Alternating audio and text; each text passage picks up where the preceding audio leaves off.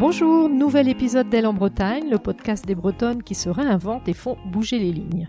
Je suis Marie-Cécile, sa fondatrice, et aujourd'hui j'ai le plaisir de vous faire découvrir Sophie Régnier, chef du restaurant Le Iodé à Vannes, qui, comme son nom l'indique, met la mer dans votre assiette. De l'apéritif avec un voile de mer jusqu'au dessert avec une glace à l'algue poivrée, Sophie fait vivre une véritable expérience culinaire dans son restaurant. Sophie vient d'ailleurs d'être primée par le Goemio avec le prix Cuisine de la mer. Elle va nous raconter son parcours et notamment comment elle est devenue chef, car elle n'a pas du tout commencé par la cuisine mais plutôt par la comptabilité.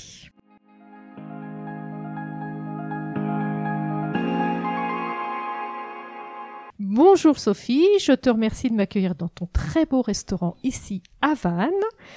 Comment vas-tu? Ça va très bien, merci beaucoup. Donc, comme à mon habitude, je vais te demander justement de te présenter, dire un petit peu qui tu es et ensuite nous raconter ton parcours sur euh, justement qu'est-ce qui t'a amené à aller vers la cuisine. Ça marche. Euh, donc moi je suis Sophie Régnier, je suis chef propriétaire du restaurant Iodé, donc à Vannes. Euh, c'est un petit peu un parcours atypique évidemment puisque je suis autodidacte. Euh, je suis venue à la cuisine sur le tard certainement par passion, dévoilée un peu un peu par hasard euh, puisque j'ai rencontré euh, j'ai eu la chance de rencontrer plusieurs chefs sur des concours de cuisine amateurs tout simplement et quelques-uns m'avaient dit tu devrais en faire quelque chose. Donc j'en ai fait quelque chose. Euh, j'ai commencé par être chef à domicile, donc toujours en parallèle de, de, mon premier métier, et sur le sur la région de Vannes et Presqu'île de Ruisse, et, euh, et, ça a fonctionné.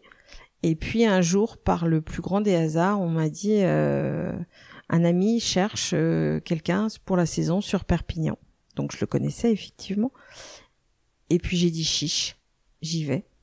Donc je me suis lancée, je suis partie pour euh, pour six mois sur la région de Perpignan.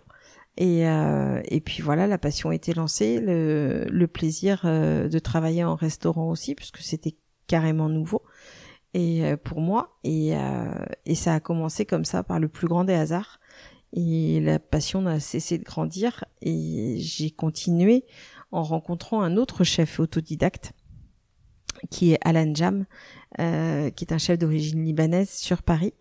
Euh, alors peut-être que le même contexte de, de parcours a fait qu'on s'est peut-être un peu mieux compris, en tout cas, et euh, il m'a donné la chance. J'ai commencé comme chef de partie avec lui, et, euh, et j'ai terminé comme chef exécutif de son restaurant bistronomique qui était à Gélial à l'époque sur Châtelet, et où j'ai travaillé pour lui pendant trois ans.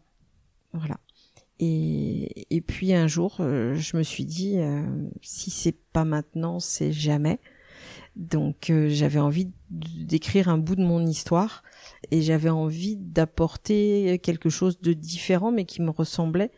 Et, et le côté iodé, c'était une évidence. Donc iodé est né à ce moment-là, avec forcément l'envie de, de revenir sur la région de Vannes mais euh, mais j'y suis allée doucement et euh, enfin doucement. Rapidement pour certains au vu de, de l'âge auquel j'ai commencé mais euh, mais pour moi doucement. Voilà. Et puis après c'est peut-être le hasard des rencontres le qui fait que ça avance peut-être plus vite je sais pas il y a sûrement le talent et les, les rencontres qui ont fait que ça. a pris. Et quand tu dis euh, doucement et pour certains rapidement, à, à quel âge tu t'es intéressé justement à la cuisine, les concours amateurs et là maintenant après l'ouverture de ce restaurant? Je dirais il y a il y a dix ans et encore. D'accord. Donc il y a dix ans, tu tu t'y intéressais, tu faisais des concours amateurs. C'est ça. Tu es parti trois ans donc dans le sud, ensuite en, à Paris avec euh, avec Alan Jam. Voilà. Mm. Et euh, et, de, entre, et depuis tu as ouvert ton restaurant ici ça. sur Fan. Donc en effet, en dix ans. C'est ça, à peine. Ouais, à peine. Mm. D'accord. Et aujourd'hui, euh, sans indiscrétion, euh, quel âge tu as? J'ai 50 ans. D'accord. Donc à 40 ans, tu, t'es euh, investi comme quoi, hein, tout, à tous les âges, c'est possible. C'est ça. Et qu'est-ce que qu'est-ce que tu aimes dans la cuisine? J'aime le, le jeu de, de travail des, des harmonies, des accords, mais qui est une part de, de surprise. C'est-à-dire que on doit toujours s'amuser. Enfin, moi, pour moi, dans ma cuisine, à apporter euh, soit des associations de saveurs qui vont surprendre. Après, c'est à nous de les équilibrer. Pour moi, la cuisine, c'est un jeu d'équilibriste.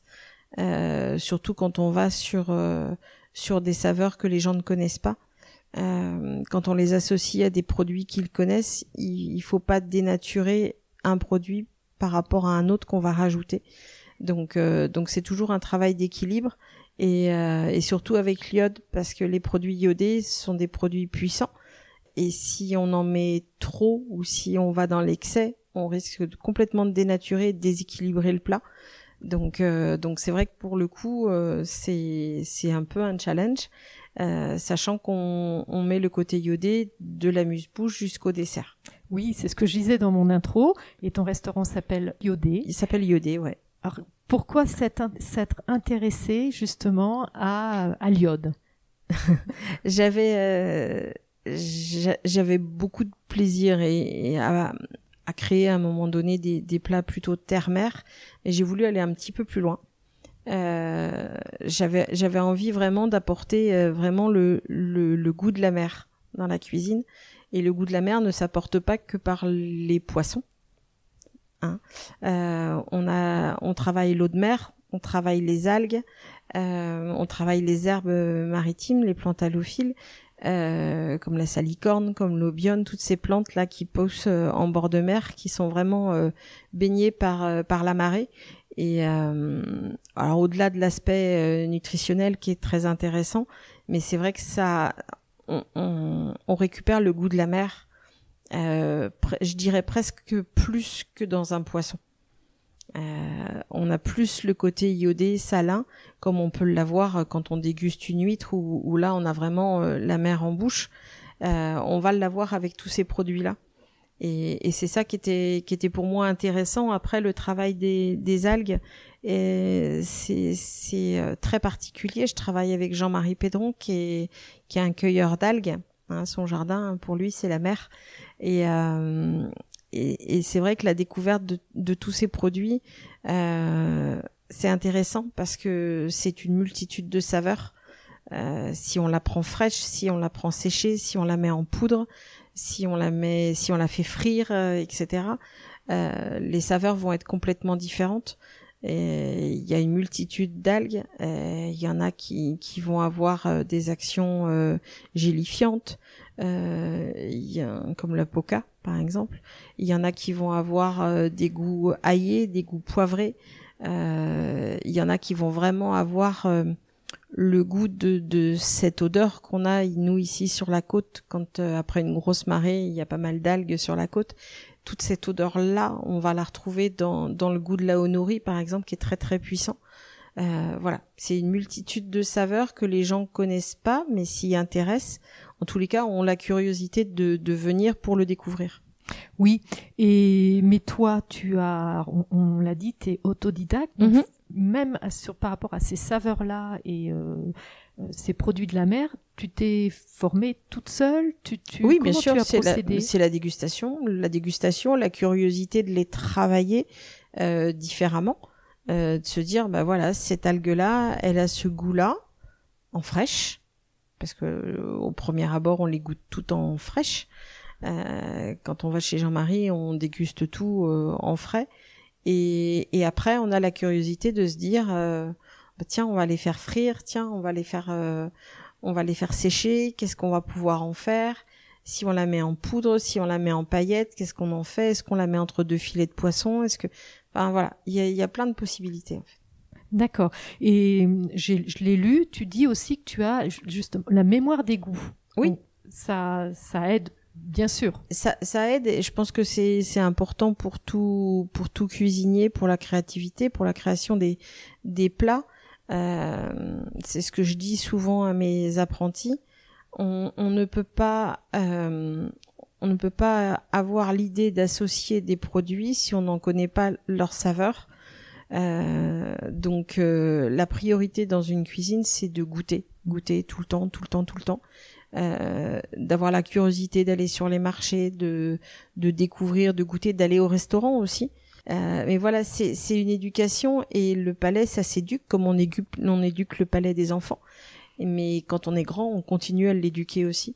Et, euh, et c'est super important de, de découvrir encore, euh, même maintenant, de découvrir encore des saveurs ou d'aller chez les collègues pour découvrir peut-être une association qu'on n'aurait pas eu l'idée. Et c'est ça qui est génial, c'est de, de pouvoir d'avoir ce partage et de, de pouvoir euh, de pouvoir associer tout ça. Oui. en effet, tu parles d'expérience culinaire quand on Mhm. vient chez toi. Oui, bah, je pense en tous les cas, c'est ce que me disent les gens. C'est le retour que j'ai aussi, c'est de, de me dire qu'ils ont vécu vraiment une expérience. Et, et ça, pour moi, c'est la plus belle des récompenses parce que effectivement, ils ont compris qu'on racontait une histoire, qui avait vraiment un fil conducteur tout au long du repas, euh, qui était l'iode, qui n'était pas forcément du terre-mer. Et, euh, et ça, ils, sont contents effectivement de, de découvrir euh, quelque chose qui va peut-être encore plus loin que, que juste euh, un terre-mer. Alors raconte-nous justement, par exemple, un menu en commençant par l'apéritif. Comment tu, tu déroules un peu tout ça? Alors, euh, on travaille les cocktails également, euh, où on va y ramener un côté euh, iodé, par exemple, euh, où on va travailler. On a eu des cocktails où on y a mis de la salicorne, on y met régulièrement de l'eau de mer. Euh, on va y travailler la criste marine, par exemple aussi. Euh, et puis les produits locaux. Euh, que ce soit les, cidres locaux qu'on met en avant, les gins également. Donc voilà, on, a cette particularité-là de créer un cocktail signature qui change au fil des saisons. Et puis, on, on va continuer sur les amuse-bouches où on va avoir une bille d'huître glacée euh, avec une petite compotée d'échalotes et on va travailler un queen patates donc qui est, qui est un produit euh, qui est vraiment originaire du, du pays de Vannes donc euh, qui à la base était euh, de la forme et de la taille à peu près d'un queen yaman euh, qui était à base de pommes de terre et farine de blé noir donc un produit euh, vraiment c'était un plat de pauvre hein, c'était c'était vraiment un produit euh, qui coûtait pas cher pour accompagner euh, pour accompagner une viande ou un, ou un poisson. Et euh, nous on l'a décliné en on l'a décliné en amuse-bouche. Et on le marie au gouel qui est un qui est un produit qu'on égoutte donc qui est origine qui est issu des, des du lait des vaches pinoires donc de la ferme de Sucigno et euh, voilà on, a, on on crée comme ça des des amuse-bouches très identitaires déjà et euh, on continue euh, là on est sur la fin du petit pois. Euh, on va avoir un, un deuxième un troisième amuse-bouche autour du petit pois des moules. Et et on va avoir un praliné de cacahuètes un peu relevé une petite chips de de sarrasin. Donc euh, donc ça c'est intéressant. Marier tout ça avec l'acidité de la groseille. Et euh, et puis après on va continuer sur le macro macro cuit en escabèche de rhubarbe avec une glace à la gastache et euh, pour continuer là je déroule le grand menu hein, on, va travailler sur la tomate qui va être assez assez surprenante puisqu'elle va être farcie euh, d'un caviar d'algues, euh, d'anguilles euh, fumées, euh, d'une bavaroise de lait ribot, euh, et puis un petit crumble de pain et une autre tomate. Voilà, on va continuer avec le turbo qui va être euh, qui va être accompagné d'une déclinaison, tout un travail autour de la courgette et un jus de volaille euh, à la verveine. euh, avec quelques coques en tempura de d'algues, en poudre d'algues. Et euh, pour suivre, on va passer sur le pigeon, qui est le plat vraiment signature du restaurant. Le pigeon de Monsieur Le Meur, travaillé en deux façons, est marié à l'artichaut et à la sardine. Pour le coup, et là, on va y rajouter encore une, une autre texture qui est euh, le, le grou.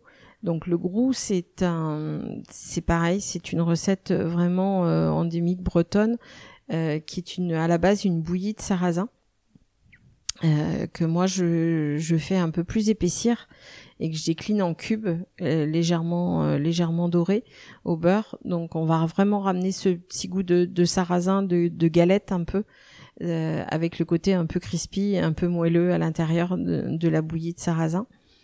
Et, euh, et puis pour continuer, on va passer donc sur le melon. Le melon marié à la criste marine et, et à l'amaretto avec une verrine euh, qui va qui va surprendre avec un amaretto sour à l'intérieur. Et puis pour finir, euh, on va passer sur le coco de Paimpol en dessert. Euh, le coco de Paimpol marié à la mûre et à la salicorne. Incroyable. Voilà. En effet, quand tu parles de d'expérience culinaire, alors là, je crois que. et puis après, il y a plein de petits à côté. On travaille euh, euh, un chocolat qui va avec notre café, qui est un qui qui est un travail vraiment de de plusieurs producteurs puisqu'on travaille avec Terre de Fèves qui est une bean to bar. Donc euh, Terre de Fèves, c'est une, une jeune femme qui crée son chocolat. Elle reçoit les fèves et, elle fait son propre chocolat. Et, euh, et, elle nous a créé un chocolat aux algues et à la fleur de sel. Donc on travaille encore avec les algues de Jean-Marie Pédron. Et, elle nous a créé vraiment euh, pour nous un chocolat fleur de sel et algues. Voilà. On a ça. On a une collaboration également avec Nectar de thé qui nous a créé une carte d'été et avec qui on a fait euh, deux créations juste pour le restaurant. On a, on a créé un sobaïcha, donc qui est comme un gène maïcha, mais avec du sarrasin. Et puis on a créé également un thé aux algues. Voilà, pour euh, terminer sur la petite touche euh, iodée. voilà, et quoi dire d'autre? Le café, on travaille avec le café qui fume, qui est un qui est un torréfacteur euh, avec beaucoup de talent parce qu'il travaille euh, vraiment avec des, producteurs de café, des petits producteurs de café. Euh, qui connaît tous, qu'il est tous allés voir. Donc ça, c'est pour moi, c'est super important. Et euh, et puis on va travailler également euh, en complément du café euh, parce que je n'ai pas de café décaféiné dans le restaurant. Euh, j'ai préféré travailler avec Johan Guéry, euh, qui est mon producteur, euh, un producteur, le producteur de Sobaïcha euh, sur sur la Bretagne, et il fait également un orgé, donc qui est un orge torréfié et et que l'on fait infuser, qui a le goût de café mais qui pour le coup ne contient aucune caféine. Donc euh, on le propose à la place du, du décaféiné. Eh ben en effet, tout est imaginé, euh, c'est incroyable et on, on, sent vraiment ouais, la, la, passion et la recherche euh, dans, dans ce que tu proposes. Mais je trouve que c'est important d'aller sur ces petits détails-là et, et que l'expérience du repas ne s'arrête pas euh, ni à un plat ni au dessert, mais aille encore un petit peu plus loin. Et je trouve que c'est important, par exemple, de surprendre les gens en leur disant que sur les accords mets et vins, on fait également un accord mets vin et cidre, et qu'on accorde les cidres, euh, notamment les cidres de chez Kistine, à nos plats. Euh, le cidre au sarrasin, par exemple, s'accorde sur le plat du pigeon. Euh, on va pas, on va donc on va surprendre les gens, hein, puisque les gens vont s'attendre forcément à un vin rouge pour la plupart. Et, euh, et voilà, on, on, va encore dans dans le détail de l'expérience et un petit peu plus loin. Et du coup, les, les, les gourmets qui viennent de, à ton restaurant, qu'est-ce qu'ils en disent? Je pense qu'il y a une surprise. Le retour, c'est que effectivement, ils vivent une expérience. J'ai eu euh, des gens qui m'ont dit, euh, on a mangé la mer. Donc voilà, je pense que ça résume, euh, ça résume assez l'expérience. C'est, euh, c'est effectivement de, de pouvoir euh, apporter cette touche d'iode et de se dire comment est-ce qu'on peut apporter le, le goût de la mer dans une assiette. Mmh. C'est ça. Mmh. on travaille aussi l'eau de mer. Hein. Julien l'intègre quelquefois à des glaces mmh. également. Et euh, faut pas oublier que le sel c'est un exhausteur de goût. Donc euh, à partir du moment où on rajoute une touche saline, même sur un dessert, on va vraiment avoir ce côté exhausteur de goût. Voilà, je pense que c'est super important et, les gens le découvrent en fait qu'en amenant une légère salinité. Alors les gens ont déjà découvert ça. Hein, il y a des chocolats qui existent à la fleur de sel et on se rend compte qu'effectivement en amenant la fleur de sel sur un chocolat, on, va on va faire encore plus ressortir le goût du chocolat. Mmh, complètement.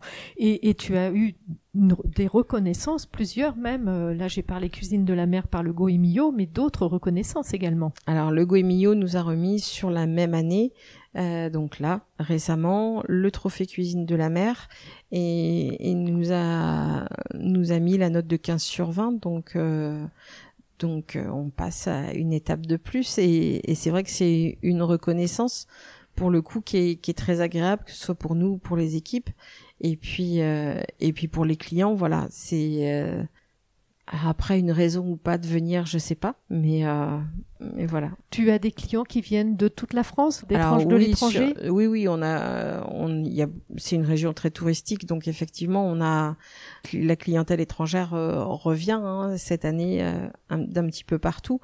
Donc, euh, donc effectivement, on a, on a cette clientèle là, et, et cette clientèle là, je pense qu'elle est, elle est heureuse de vivre cette expérience là.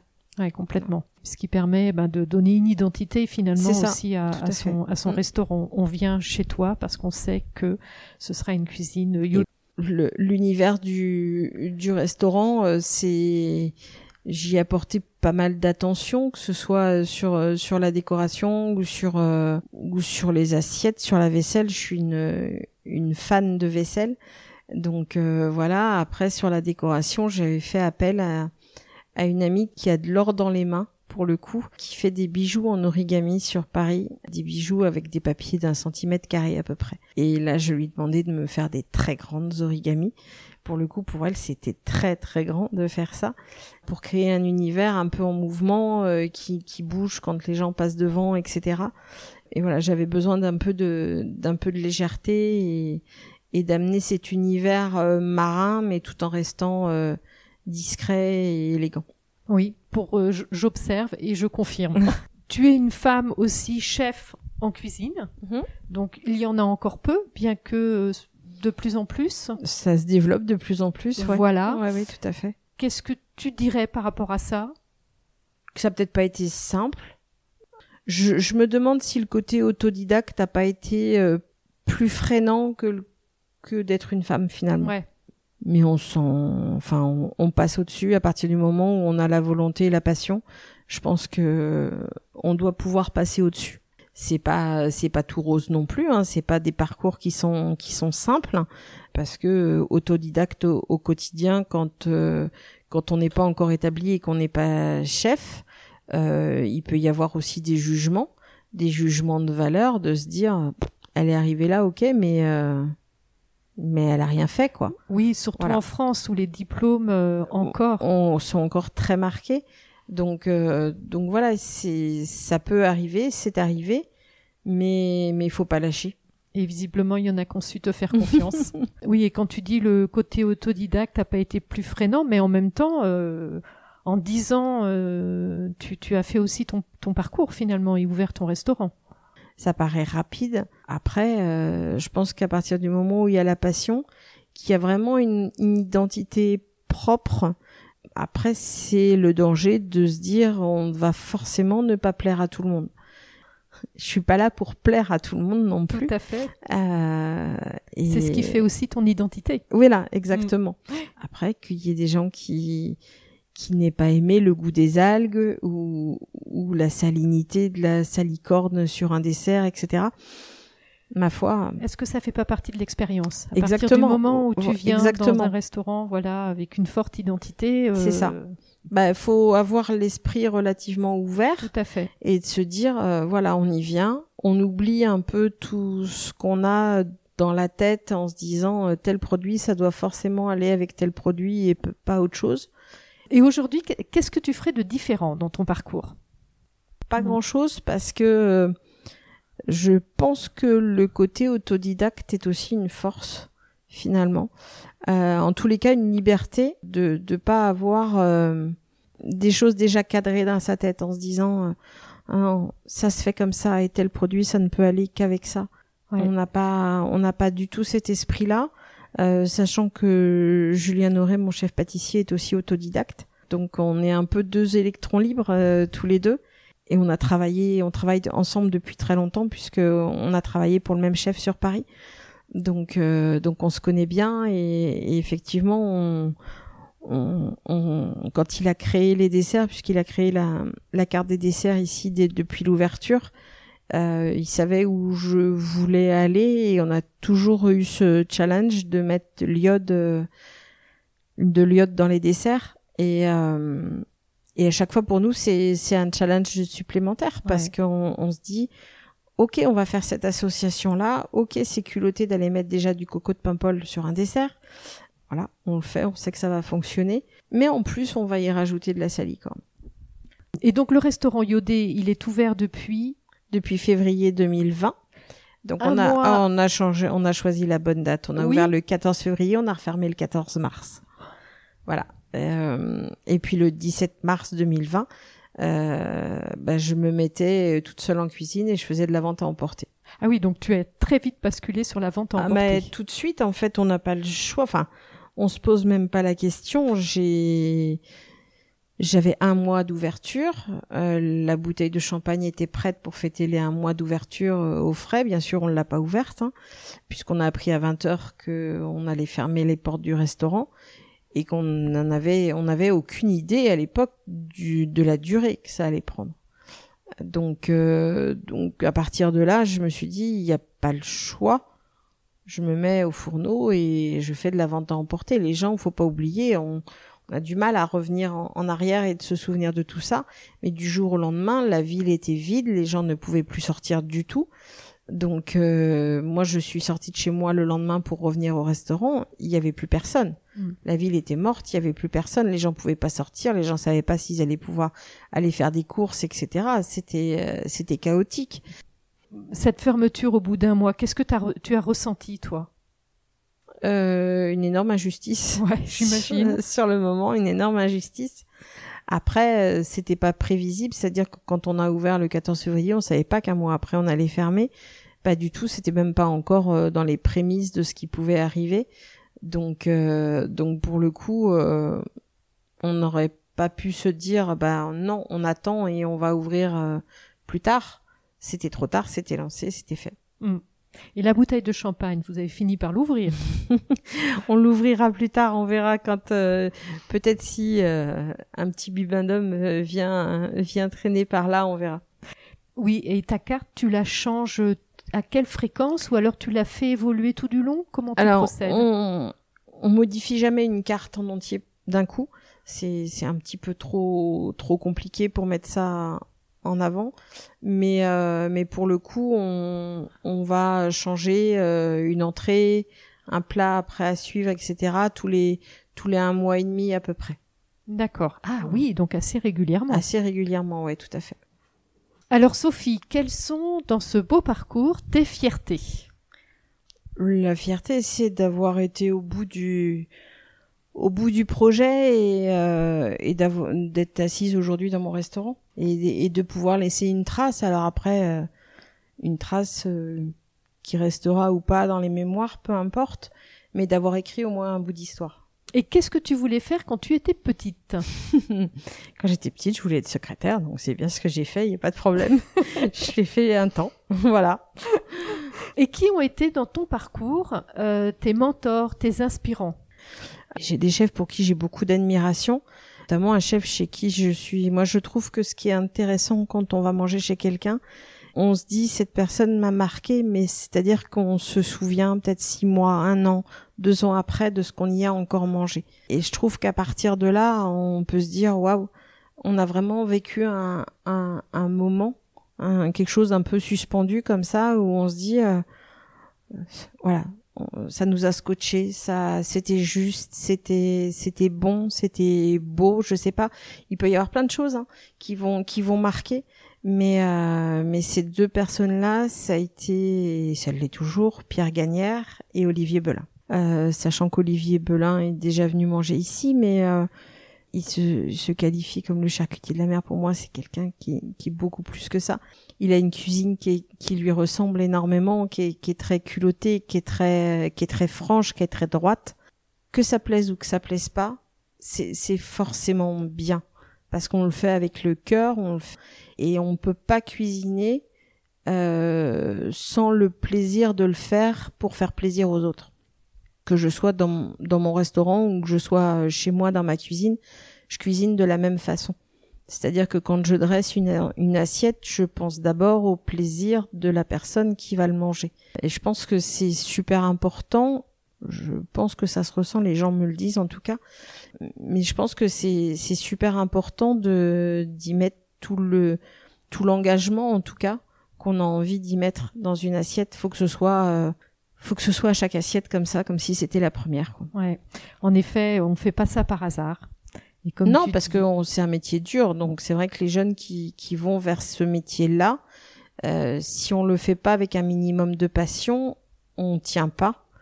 Euh, on tient pas parce que parce que les heures sont dures, parce qu'on travaille les week-ends quand les autres sont en repos, etc. Enfin, il y, a plein de contraintes. Il y a d'autres métiers qui ont d'autres contraintes, hein, tout aussi tout aussi complexes. Euh, c'est fatigant, etc. Tout ce qu'on veut. Et si on le fait pas par passion et par plaisir, etc. Au bout d'un moment, ça s'arrête. Alors, ce, ce podcast s'appelle euh, Elle en Bretagne. Mm-hmm. Donc, quel euh, message ou qu'est-ce que tu aurais envie de dire aux femmes qui nous écoutent?